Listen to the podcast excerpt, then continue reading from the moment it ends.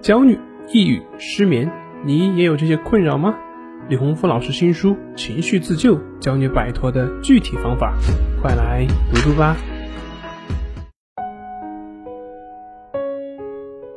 今天要分享的是写给焦虑症、抑郁症朋友最实用的干货。第二部分，紧张之后就会松弛，运动之后就会疲劳，情绪高涨之后就会低落。这些都是正常的现象。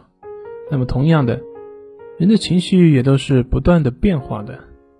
情绪有时候会紧张，有时候会松弛，有时候会高扬，有时候会激动，有时候会低落，都是会不断的变化。当然，更多的时候，这种变化往往不会被我们所觉察到而已。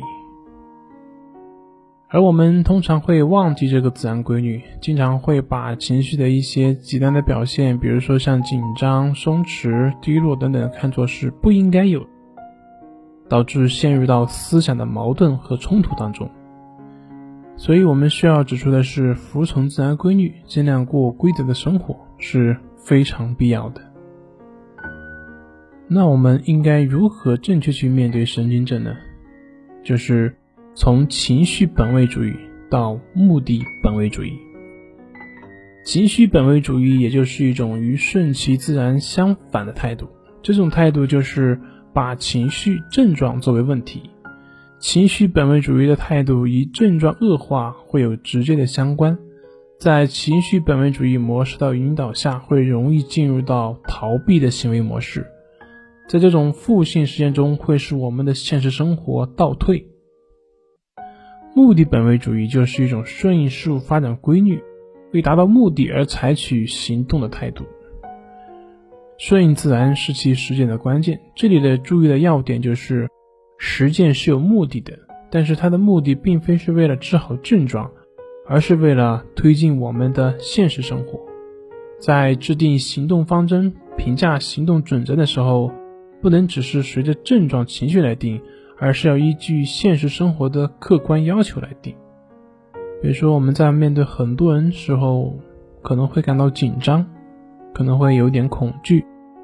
但是，如果是工作必要的话，需要参加、一定要去的话，那么，即便你是在战战兢兢，也要上去讲几句。这样才是我们目的本位的态度，而不去关注那些情绪，不管你的情绪是怎么样。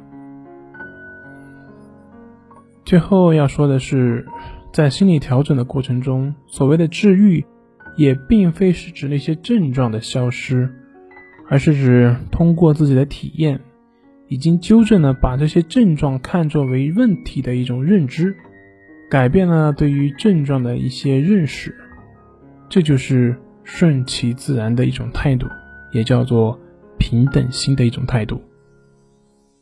好了，今天就分享到这里。咱们下回再见。